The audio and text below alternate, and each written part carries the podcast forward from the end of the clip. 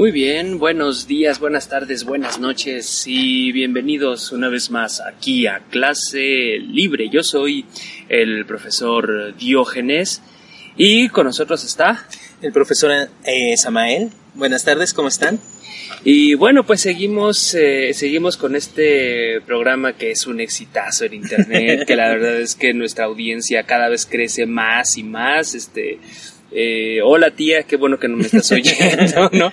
Este, y bueno, pues seguimos en este, en este programa para eh, seguir comentando la cuestión de la escuela como un fenómeno eh, social importante y que hay que discutir. Y el día de hoy les traemos un programa que hemos pensado concentrar específicamente en la figura del estudiante. Así es, porque una de las cosas bien particulares es de que desde las últimos cambios en la reforma educativa y un poquito antes se habla principalmente del estudiante como centro de la educación, ¿no? Pero ¿qué tanto este discurso también invisibiliza al mismo estudiante, ¿no?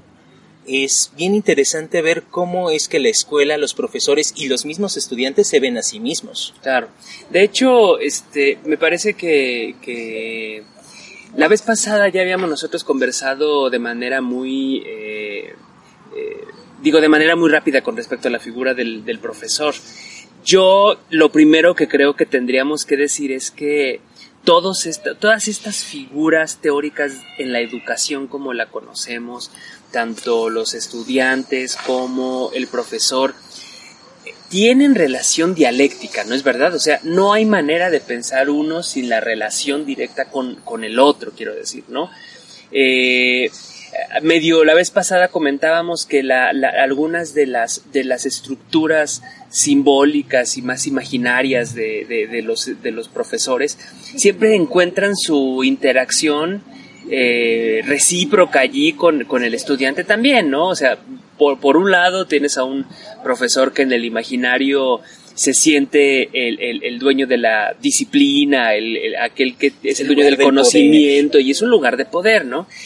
Pero hay algo que también pasa por, por arquetípicamente, creo yo, por el lugar del estudiante, en donde pareciera que pues el estudiante está eh, en un cierto lugar este también de, de sometimiento, de, eh, no sé, como de, de, poca responsabilidad en el proceso, es decir, como si fuera un agente pasivo eh, al que se le tiene que dotar de conocimientos. Quiero decir, esta clase de, ideas que de pronto están en el imaginario y que valdría la pena discutirlas un poquito más a detalle. Entonces creo que tienes algo ahí como para ir eh, apoyando la, discusión, ¿no? Sí, fíjate que hoy les traigo una lectura de Gilles Lipovetsky, que es uno de mis filósofos favoritos. Él se centra principalmente en el posmodernismo, que a pesar de que hoy en día como que está un poco banalizada y malentendida, creo que es una teoría filosófica que tiene mucho que aportar, ¿no? Claro es, analiza muy bien lo que es el contexto moderno en el que nos encontramos. Claro.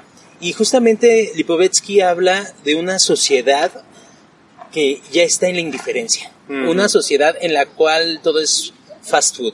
Me puede interesar lo este el veganismo, pero mañana me como una torta de milanesa, ¿no? Me interesan los derechos de los animales, pero también me interesa este el derecho de las plantas y me interesan tantas cosas que en realidad no me interesa nada. Claro, claro. Y él dice que uno de los principales lugares donde se puede identificar eh, esta banalidad, este vacío, como él lo llama en el libro que se los recomiendo mucho, La Era del Vacío, es en la escuela. Claro y justamente quiero enseñarles algo, quiero leerles algo y que me gustaría empezar el debate desde ahí. ¿Qué tan de acuerdo estás, Diógenes, en lo que estoy a punto de leer? Vale, vale. Dice, en ninguna parte el fenómeno es tan visible como en la enseñanza, donde en algunos años, con la velocidad del rayo, el prestigio y la autoridad del cuerpo docente prácticamente ha desaparecido. El discurso del maestro ha sido desacralizado, perdón, banalizado, situado en el mismo plano de los más media y la enseñanza se ha convertido en una máquina neutralizadora por la apatía escolar. Mezcla de atención dispersa y de escepticismo lleno de desenvoltura ante el saber. Y esto es justamente algo que es interesante porque cuántas veces no hemos escuchado hoy en día el hecho de ¿para qué vas a la escuela? La gente que va a la universidad, la gente que va a la escuela tiene menos, menos empleo. la escuela está perdiendo un poco de su valor. Y los jóvenes están yendo a la escuela, los estudiantes, que es el tema de hoy. ¿Por qué? Simplemente porque se lo dicen, simplemente porque es lo que debemos de hacer sin una situación, un posicionamiento crítico. Claro. ¿O Ahora, realmente ellos sí creen en, en la educación como progreso? Eh, híjole, son muchas cosas las que estás diciendo allí. Incluso en esta pequeña cita que haces de Lipovetsky, se le puede dar la vuelta. Quiero decir, qué bien que el profesor ya no sea una figura de sacralidad. Es decir, sí. de pronto pareciera este tono, diga, ay, ahorita, nos vas a seguir este, leyendo un poco más y habrá que seguirlo comentando, pero así de entrada, un poco el tono de la cita hace pensar que Lipovetsky está eh, con los brazos al cielo, implorando qué mal estamos ahora en la posmodernidad, ya no hay las, ya no existe la sacralidad del profesor. Es decir, era, como decían antes, el sacerdote y el profesor. exacto. Bueno, y es de esta cultura mexicana, ¿sabes qué? Eh, no lo hemos comentado, pero creo que uno de los programas tendría que ser la educación en México específicamente, porque eso tiene una genealogía muy, muy, muy complicada. Pero a ver, lo que quiero decir es que también se puede dar la vuelta a ese asunto que dice Lipovetsky. Quiero decir, eh, está bien que el profesor ya no sea una figura sagrada. A ver, lo, que quiero decir es que, eh, claro, no habría que confundir la desacralización del profesor con la banalización de su lugar. Ah, Creo que son dos cosas que habría que ponderar de manera diferente. Yo suscribo totalmente la idea general de Lipovetsky. Creo que sí vivimos en una época de, banalidad, de, de, digamos, de, de banalidad en el sentido de que parece que el ser humano está navegando en una vida que en realidad ya no tiene sentido, ¿no? Ya lo decía el mismo Sartre, ¿no? es decir, esta idea de estamos en una existencia que pareciera que no tenemos, eh, no hemos podido construir las condiciones para, para producirnos una vida, un sentido a nuestra existencia, ¿no? Entonces, claro, claro, todo es este la moda, todo es este lo que hay, lo que hay, lo que hay eh, en lo más reciente, consumir, el mi estatus, el, el, problema de la imagen, ¿no? Lo como estoy en redes sociales, pero parece que ya no, este, esta, este nivel de indiferencia también implica una, un vacío de sentido, pues, ¿no? Yo en ese sentido suscribo lo que está diciendo Lipovetsky, o sea, la escuela no tiene sentido. Tiene toda la razón. O sea, eh, uno va, ¿a qué va uno a la escuela? Ya deja tú los jóvenes, ahora Samuel te, te los pusiste muy viejo hoy, man. ya no los jóvenes, uno para qué hace posgrados, o sea, ¿a qué va a la escuela? Es decir, esa, esa cosa yo ya no sé si tiene mucho sentido. Incluso alguna vez tú y yo conversábamos si podíamos poner de manera equivalente escuela y educación. Mm. Porque la educación pareciera que es otra cosa y la educación de alguna manera dota de sentido y habría que ver si en la escuela encontramos educación. Parece que no también, ¿no? Y más ahora, fíjate que es muy común, hasta yo mismo lo he dicho, de mucha de la información está en YouTube. No hay un no hay, ¿quieres saber algo? Vete a YouTube y busca un tutorial. Eso, eso. ¿Quieres conocer de algún filósofo o algo así? Que nosotros mismos estamos en, este, en esta lógica, claro, por eso subimos claro, esos videos. por supuesto. Vete a YouTube. Ahora bien, cuando hay situaciones como en, la época de Lipovetsky, la, televisión, hoy en día que es el Internet, que es mucho más inversivo, invasivo, perdón, la escuela ¿Cuál es el valor para el estudiante? ¿Por qué el estudiante va a la escuela? Fíjate que es muy cierto eso que dices, porque, claro, ahí hay, un asunto que es muy complicado, que a mí me gustaría mencionar ahorita y a ver, a ver tú qué opinas, Amael. Eh, yo veo a los profesores muy... Desde hace unos, que 20 años te gusta? O sea, ya tiene un rato, y tal vez más atrás yo veo a los profesores muy preocupados por el tema de las nuevas tecnologías en la educación. Sí. Llámale nuevas tecnologías a lo que quieras, ¿no? Sin meternos en ese asunto que yo mismo la neta no entiendo bien. Bueno, estamos en ese asunto. Yo no sé si ese realmente es un problema. ¿Por qué? Porque todas, todo avance tecnológico produce una otra percepción de mundo. Todo, todo. Quiero decir, desde la invención de la rueda. de seguro alguien se alarmó con sí, eso. Sí, sí, sí. Alguien dijo que eso era del diablo y que ya no íbamos a usar los pies. ¿Me explico? Hasta la invención misma del cine. Digamos, no hay una, no hay una forma, no hay una emergencia tecnológica, la que tú quieras, que no modifique las percepciones de mundo. Pero ahí estás hablando de un contexto mexicano que tristemente es bien arcaico, mano. Sí, sí, Porque sí, sí. No, si tú ves afuera, tú ves en Europa, en Estados Unidos, están abrazando las nuevas tecnologías y las están ocupando poca madre. Eh, eh, tienes toda la razón, pero creo que mi punto es este, que el problema está en otro lugar. Siguiendo con alguna discusión que nosotros teníamos de la, la, alguna ocasión, no sé si la recuerdas. ¿Qué es, qué es la cultura? Mm. Es decir, eh, yo creo que el problema está allí. Es un problema que está mucho más subyacente y que este, este rollo de las nuevas tecnologías me parece que está muy por encima de lo que realmente es la discusión. Que es la, que es la discusión por, la, por el problema de la cultura y por el problema de los lugares culturales que tiene la escuela, el profesor y el estudiante, que esos son los que hay que hay que desgarrar. Porque el problema de las tecnologías, hermano, las tecnologías, una, una tecnología puede ser tomada este, desde la, desde el internet, las computadoras, hasta la existencia del pizarrón, el gis y el lápiz. Sí. O sea, es, es, ese no es el problema de cómo usamos eso. El, el, el, problema, el problema creo que está en, en otro lado que es mucho más subyacente, que tiene que ver con la cultura. El problema es, sí, efectivamente, la cultura y cómo se posiciona el sujeto ante la cultura. Así es. Te pongo el clásico ejemplo que, eh, que están mis alumnos ahorita quejándose. Está esta nuevo, la nueva reforma educativa en el cual se centra el estudiante y la creación de competencias. Cómo ellos, ellos tienen que construir su propio conocimiento. Mm. Hasta ahí poca madre. Sí, hasta ahí todo bien, ¿no? Pero ¿cómo el profesor adapta a esta situación? Una exposición. Claro. Investiguen y me exponen. Y entonces, ¿qué es lo que se quejan los alumnos? Que allá ya está un buen de memes al respecto.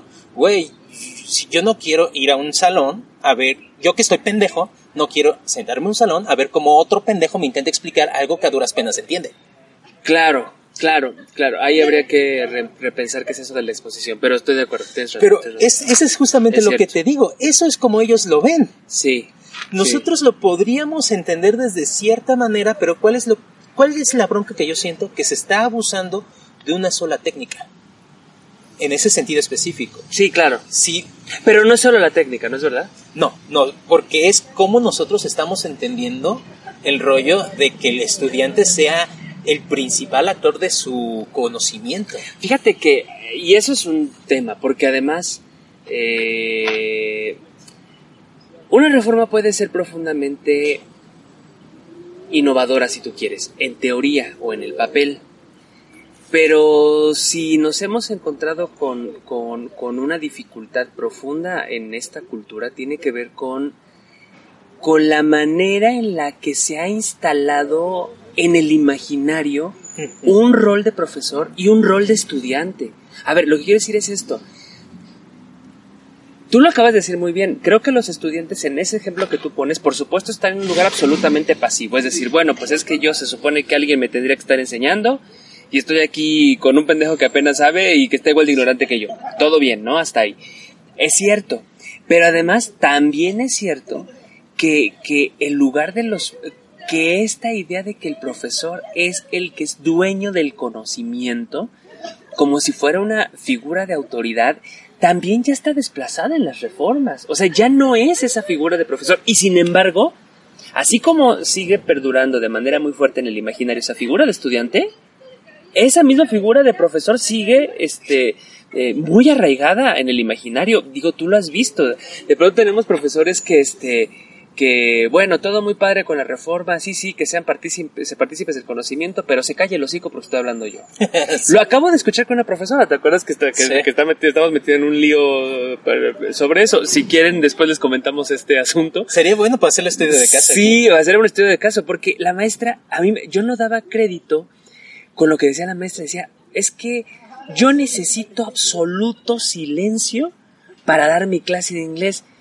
Puta, yo dije, claro, maestra, váyase a dar clase a un panteón, porque... de otra manera no lo van a conseguir. Eso es irreal, o sea, eso está pasando solamente en su cabeza. ¿Cuántas de las cosas con las que estamos atorados, hermano, en la escuela no es porque en realidad están pasando en las cabezas? Claro. Están en el imaginario, ¿me explico? Ahora bien, ahí es una situación. Eh, hablábamos el, el, el capítulo pasado de cómo se ve el maestro a sí mismo. Yo creo que también el estudiante se sigue viendo con esta perspectiva de yo me siento aquí, lléname de conocimiento, ¿no? Oye, pero eso es a lo que me refiero, y no es esa la cultura mexicana, hermano. Sí, claro, muy paternalista. paternal, a ver, eh, que conste que conste que una de las gracias de Samael, él dice que es psicólogo, nadie nadie lo ha corroborado, ¿no? Ni sabemos en qué escuela. él dice, ¿no? Este, ya ven que ahora se, se, aprende todo en YouTube, entonces uno nunca sabe. Me eché un chingo de tutoriales. Sí, sí, sí, y él dice que es psicólogo, ¿no? Bueno, a ver, pero, pero vamos a vamos a confiar en que Samael lo es, ¿no? A ver, ¿no somos en el fondo una cultura edípica, Samael? O sea, ¿a qué me refiero con una cultura edípica? Una cultura que tiene el pinche, la pinche familia como código para leer toda la realidad y que constantemente estamos transfiriendo a todos los escenarios posibles, aunque no sea la familia. Quiero decir, este, voy, voy a la escuela y espero que mi maestro sea mi papá. Este voy a, voy a casarme con voy a casarme con mi con mi con una mujer. Ah, espero que sea mi mamá. O sea, me explico, quiero decir, parece que este este código familiarista y eso no lo digo yo, lo dice Gilles Deleuze, pues, ¿no? Que ese código familiarista parece que atraviesa todas las las relaciones, pero particularmente en México es muy patente. Sí.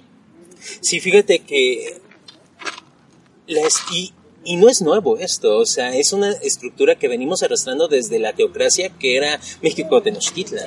Claro, claro, porque ¿Quién la, es? la mamá, ¿no? La, la madre y Exacto, sí, sí, sí. Este, ¿cómo le decían a Lázaro Cárdenas? Tata Cárdenas. Tata Cárdenas, es verdad, claro. Ahora bien, y poniendo esta, esta estructura, viene, la estructura del, de la reforma educativa viene desde una, desde una corriente europea y anglosajona. ¿No? Intentada implementar en México. Sería interesante ver si tenemos esta estructura mental, que también podemos implementarla. Y nosotros como profesores que buscamos un cambio, y por eso estamos reflexionando en esto, ¿qué tanto podemos movernos del lugar y hacer que nuestros chicos se muevan del lugar? Claro. Claro, porque al final la cosa, la cosa en el fondo es mucho, mucho, mucho, muy complicada. Sí. Porque creo que no, no es solamente el problema como lo hemos mencionado antes, no es un problema solo de didáctica. No. Quiero decir, en la conversación uno empieza a desentrañar. Es el de la alpura, es, el de la ¿Quieres agua, bro? No, sí, sí, dile que, Para que, vean que estamos en vivo. Estamos en vivo. Este. No, yo creo que, yo creo que sí hay un problema subyacente que tiene que ver con un campo que llamaría, a reserva de que estés tú de acuerdo, psicosocial. Es decir, que ese rollo de la, ese rollo de la cultura se mueve tanto en una lógica, claro, en una lógica política, histórica, innegablemente, pero que ha ido determinando zonas mucho más obscuras, que son las zonas del deseo, del psiquismo, en donde se ha construido un imaginario y es el que más atorado tiene cualquier reforma que se te ocurra, hermano. Olvídate si es la educativa. Eh, cualquier reforma que se te ocurra. Hay un problema que sí, o sea, es la ventaja de este país, pero también la enorme desventaja. Es ese entramado más oscuro, más cultural, más eh, psicosocial, si tú quieres, en donde esa edipización está jugando de manera súper, súper importante, ¿no? Sí, completamente, pero... A ver, una de las una de las cosas que se dice para promocionar la reforma, que ojo, yo no estoy en contra de la reforma, estoy en contra de cómo se está aplicando en nuestro contexto cultural. Sí, claro, claro. Es, y estoy completamente de acuerdo con lo que estoy a punto de decir, dicen las autoridades, la escuela no ha habido mucho cambio, la escuela está fosilizada. Sí, y es verdad. Cañón.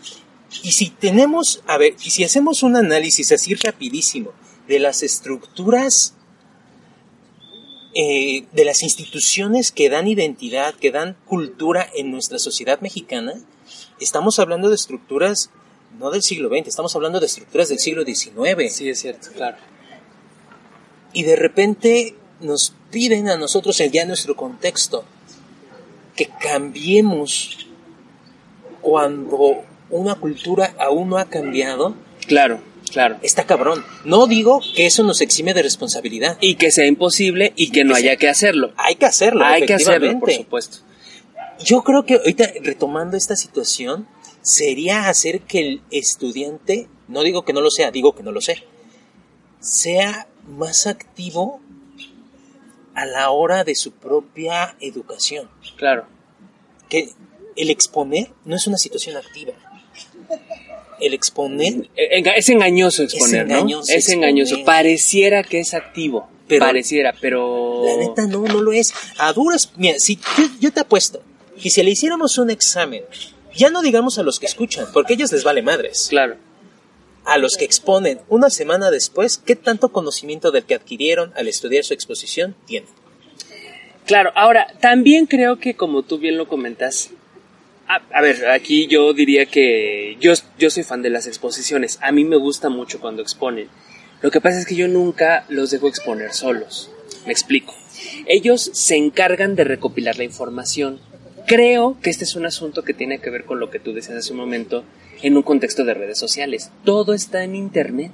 Eso es verdad. Eh, eh, la información, en tanto solamente información, ojo que no dije conocimiento, dije información, esa tarugada de la sociedad del conocimiento es, es, un, es, una ficción, ¿no? Bueno, en el Internet hay información, datos, pero el estudiante no sabe necesariamente cómo darle sentido a esos datos. Y ahí no, no, es, el, muy lejos. es el lugar de profesor. Quiero, a ver, lo que quiero decir es esto. En el, en el caso de las exposiciones les encargo a los estudiantes. A ver, vamos a estudiar, vamos a exponer este tema, asigno los temas, ¿no? Vamos con una exposición. Realicen la exposición. Una vez que la hicieron, yo no, yo no evalúo la exposición nada más, sino empiezo a generar una dinámica de seminario en la medida que empezamos a discutir qué fue lo que leí, qué fue lo que escuchamos, cuáles son las dudas, qué sentido tienen y voy explicando. Vamos, Quiero decir que no me quedo con los brazos cruzados. Bueno, pues ya expusieron, órale, pues qué padre, nos vemos la próxima clase. Y es, no, sino me, a mí me, me ha quedado bastante claro que, que, que, no solamente es la exposición sola, es un, es, una, es un muy buen detonador, pero que al que hay que darle otra cosa para poder dotar de sentido la información, porque la información, lo que hay en Internet que hay es información, literal. Solo tenemos información en Internet. Yo creo que eso es uno de los labores que nosotros tenemos como profesores. Ya no es darles tanto la información, porque la información está en su celular, así. Es como regularmente digo, en esta época ya no estamos para quedarnos con la duda de nada. Sí, no, ahí está todo. Exacto. Hay parte de dos. El primero, y yo creo que el primer paso es saber que los, que los estudiantes aprendan a discriminar la información. Claro, claro. Que vean qué información está mermada por ciertos intereses, que siempre lo va a ver, pero cuál es muy descarado y cuál es intenta tener cierto, eh, ser más objetivo, y el otro ya reflexionar la información, que es lo que tú estabas diciendo. Y eh, formular una postura propia ante esa información, digamos, ¿no? Exacto. ¿Qué es, qué es lo que hablábamos de la alumna, ¿no? Del que decía, no, pues yo pienso, ¿no? Ah, sí, es que este, entre las anécdotas que tenemos aquí, este, damas y caballeros de la audiencia, es que eh, la otra vez eh, Samael y yo coincidimos en un grupo. Entonces, una de sus alumnas, que también era alumna mía, eh, me dice una cosa, pero de un neoliberalismo radical, pero que nos, nos estuvimos riendo de eso un mes, mano, porque estábamos este, en una, eh, dice esta chica, una, una, ¿qué tendría, qué, qué, tendría, 15 años? Por mucho. Este, diciendo una, una, reproduciendo una idea de verdad de, de un conservadurismo increíble. La idea cuál era? Decía, no, profesor, a ver, lo que pasa es que, eh, los pobres son pobres porque quieren. Sí, claro, ¿no? Olvídate del contexto bueno, social. Yo, yo sí, no pasa nada, no, no, no, no hay contexto social, no, hombre, estructuras económicas, políticas, no, jamás, estás loco, ¿no? Todo. Tú chingale y ya. Tú chingale y ya, llegas a la riqueza. Bueno, entonces yo le digo, yo, yo le comentaba, oye, pero a ver, reflexiona bien eso que estás diciendo porque me parece que solo estás repitiendo un discurso. Y ella me, y ella me contesta, no, no, no, si ya lo pensé muy bien, mi, mi, mi profe, mi profe Samael, este, me, me, siempre nos recomienda que debo pensar antes de hablar. y entonces eso nos hizo, nos hizo generar un debate porque, claro, ¿qué es pensar? Eso es un debate que vamos a tener que sostener a lo largo de todo el canal y de todos los programas. ¿Qué es pensar? Porque si nosotros estamos pensando, nosotros creemos que pensar es hacer este soliloquio de mí conmigo mismo, en mi intimidad, en donde yo estoy rumiando mucho una idea y automáticamente eso es pensar. Sí, a huevo, tengo toda la razón. Pues sí, sí, siempre me, me, me, queda claro, cada que me diga yo una cosa, siempre voy a estar de acuerdo yo conmigo mismo, ¿no? Exacto, exacto. Pero, pero ¿qué pasa si nosotros intentamos no sé, desplazar un poco la, la, idea de lo, de lo que pensa, de lo que creemos que es pensar. Me explico, es decir, que, que intentar que de alguna manera el proceso de pensamiento para nosotros también implique eh, corroborar, comparar, eh, eh de alguna manera darle un espacio a la alteridad, a lo otro, no nomás yo conmigo mismo, sino pues hay fuentes, hay datos, hay libros, es decir, hay, hay, conversación con otros, ¿no? Y fíjate que eso justamente también, igual ya estamos siendo un poco negativos o pesimistas en cómo se ve el estudiante a sí mismo, ¿no? Pero esto que estás diciendo es justamente lo que espera el estudiante de la escuela. No espera hacer una confrontación de ideas, como ya podríamos esperarlo en una situación universitaria, y eso dependiendo de la carrera. Y eso depende de la, de la institución y de la carrera. Y del maestro, sí, ¿no? Sí, También. Este, si no es más, voy a repetir la información que me sea dada. Exacto, exacto, exacto. O sea, la información tal como me llega es correcta, no necesito ponderarla, no necesito evaluarla, y solamente la tengo que repetir en la vida porque ese es el conocimiento adquirido. Y, luego muchas veces ni en la vida. ¿Cuántas veces no hemos escuchado las quejas de los alumnos porque en el examen escribieron un concepto, una definición con sus propias palabras y se la puso mal el profe porque no era con sus palabras? Ahora, fíjate que otra, sí, claro, por supuesto, y yo no sé en qué medida Nada más para que, como para dejarlo allí entre, entre líneas. ¿Te acuerdas con este rollo que traemos este, sobre la maestra, no? Cuando confronté, cuando se confrontó la maestra con los estudiantes, ¿a qué maestra me estoy refiriendo? A la que decía hace un momento de que ella quería absoluto y total silencio al momento de dar su clase de inglés, ¿no? Este, bueno, cuando confrontas a los, a los estudiantes, es decir, cuando intento confrontar a los estudiantes, yo estaba allí presente y la tragedia es que los estudiantes tenían una observación bastante clara de la maestra, ¿eh? A ver, yo no sé en qué medida la escuela se ha dedicado, al igual que la cárcel y al igual que el Estado, se ha dedicado a construir discursos complejos alrededor de una figura ausente, es decir, de una figura delirante que se, que se le ha dado la palabra poco también. Quiero decir, en este contexto específico, la maestra literalmente estaba haciendo oídos sordos a lo que los estudiantes tenían que decir. ¿Por qué? Porque estaban diciendo la verdad, estaban, estaban siendo bastante agudos. Cosas elementales como, como las que dijiste hace un momento, ¿no? A ver, profesora, pues es que usted está diciendo que va a calificar de cierta manera. Y, de pronto, eh, de un día para el otro, me dice que ya no va a calificar así. Yo le estoy presentando de acuerdo a como había dicho que iba a calificar y a la mera hora ya no es así. Entonces, pues usted está siendo incongruente, ¿no? Pero los profesores de verdad eh, casi que casi que entró entró, entró en neurosis al darse cuenta de esa confrontación. No le damos chance a claro, depende del depende de los del depende de la institución, es verdad. Pero pero nada más una cosa, no esa figura de la escuela y esa figura anquilosada de profesor está anquilosada porque no le da espacio de escucha a la alteridad que el estudiante es. Quiero decir, hay dos estudiantes operando aquí. El estudiante como una figura imaginaria y los individuos reales que llegan a las escuelas. Y fíjate que eso es lo que te iba a decir, porque nosotros, y, y nos conviene hasta cierto punto a nosotros tener el imaginario del estudiante pasivo. Claro, pero absolutamente. Pero ¿qué tanto es este imaginario ya contrastado con la realidad? Porque esta desacralización que tiene el profesor que menciona Lipovetsky, una de las ventajas que tiene es de que el estudiante es más crítico.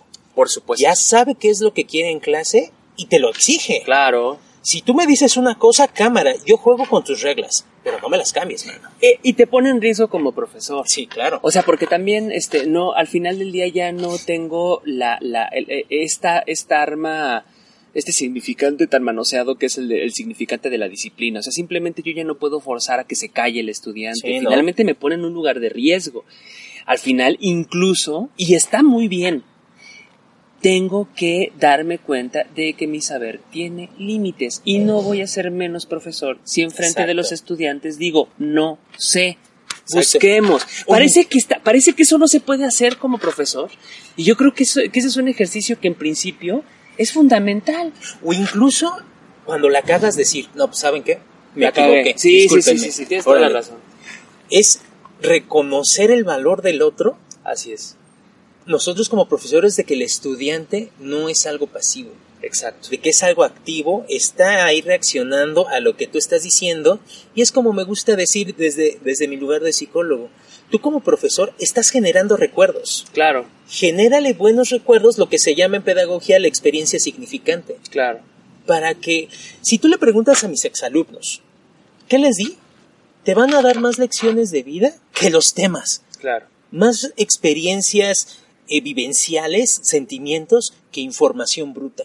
Y al final del día nosotros como maestros en este siglo XXI es lo que tenemos que dar, Claro. porque reiteramos, el conocimiento está en la palma de tu mano ya. Sí, sí, digamos, la parte de los datos, la parte de la información está allí en, en, en Internet. Entonces, la función del profesor es otra. Exacto. Y yo creo que la función del estudiante es también ser crítico y él mismo descubrir por qué está yendo a la escuela.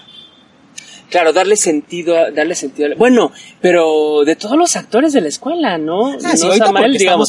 Sí, sí, sí, sí, sí. No, es verdad, es verdad. Solo lo digo como para tener, como para, a ver, como para tener la cosa en perspectiva. Estoy absolutamente de acuerdo. Hay una necesidad de dotar a la escuela de sentido, ¿no?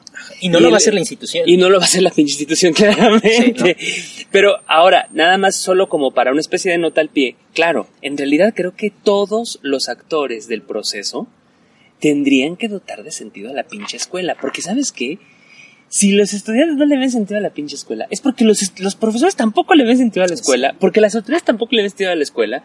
Es decir, pareciera que estamos metidos en un espacio en donde todos quisiéramos no estar allí, ¿no? O sea, al final del día, este, pues ahí nos tienes, ¿no? Ocho horas, dos horas, tres horas, lo que, las que, te- las que hayas basificado, si es que tienes base. Y, y, y, y ahí pasar la vida, ¿no? Ver la vida pasar, este, deseando que, deseando estar en otro sitio, pues, ¿no? O sea, quiero decir, es que esa labor que tú mencionas, eh, en donde la idea sería poder dotar de sentido a la escuela, es un asunto que en realidad compete a todos los actores del, del proceso de enseñanza-aprendizaje, no nada más a, a, los estudiantes, sin decir que tiene que el estudiante que participar en eso. Claro. Y ahorita porque ya no nos da tiempo, pero también estábamos olvidando un aspecto bien importante. Los estudiantes no van por ti, no van por mí, no van por el conocimiento. La gran mayoría de los estudiantes va porque ahí están sus cuates. Y eso es bueno. Claro que es muy Y bueno, eso es bueno. porque te enseña lo que es la socialización, las Sí, reglas. absolutamente. Fíjate que qué bueno que lo mencioné nada más rápidamente. Es que ese- eso le acabas de dar el clavo en una cosa, sí. Y creo que la, la, la, la estupidez institucional ve eso como un problema. O sea, tienes a los prefectos peleándose con, con, con el hecho de que los estudiantes convivan, güey, los tienes horas allí metidos, medio día, y además quieres que no hagan relaciones, este, de amistad y amorosas. ¡Estás loco! Es como la maestra queriendo dar clase en el panteón, pues Sí, los quiere claro. absolutamente callados. Maestra, pues no, son seres humanos, entiendan que son seres humanos, ¿no? Y al final del día, estos vínculos, no sé cómo ha sido tu experiencia de vida, pero muchos de los amigos que yo hice en la prepa me han seguido a lo largo de mi vida y han sido una de las mejores experiencias que yo he tenido. Tengo conocidos que tienen amigos desde la secundaria y primaria. Claro. Si ellos hu- hubieran estado en una encerrados en su casa en YouTube, puede que tuvieran amigos, pero no tendrían siempre estos puntos de, de conexión que es la edad, que es quejarse de nosotros como maestros. Que, claro, es por también supuesto, bueno. Una importante, necesidad de muy bien, sí, por supuesto. ¿No? Y los gustos, yo creo que es importante para la socialización. Y que es también un poco lo que habla Lipovetsky, de qué tanto nos estamos encerrando, la era del narcisismo. Claro. ¿Qué claro. tanto esta era del narcisismo se puede romper a través de la socialización en ambientes como es la escuela? Absolutamente. O sea, tú lo que estás diciendo es que la escuela tiene muchas, tiene, tiene una función profundamente cultural, en donde es el lugar donde se establece el tejido social, Sí. donde, donde se generan vínculos. Sí, completamente de acuerdo. Yo creo que es el momento y el lugar ideal para hacer estas redes. Claro, claro. Oye, yo te quería preguntar una cosa, pero este, no sé si nos dé tiempo o quieras que lo dejamos para la, para la siguiente. Pues échale ya No y cerramos con eso. Ok. Eh, yo, a mí me ha rondado mm, la cabeza una idea que tiene que ver con esto que tú mencionas sobre la información. Claramente la información está en Internet. Todos Sí. estamos de acuerdo. Claro, hace falta saber técnicas para poder ponderar, evaluar y discriminar la información y formarse un criterio propio. De acuerdo. Me parece que tienes absolutamente la razón. Nos devuelve a la cuestión entonces el pinche maestro pa' qué, ¿cierto? Bueno.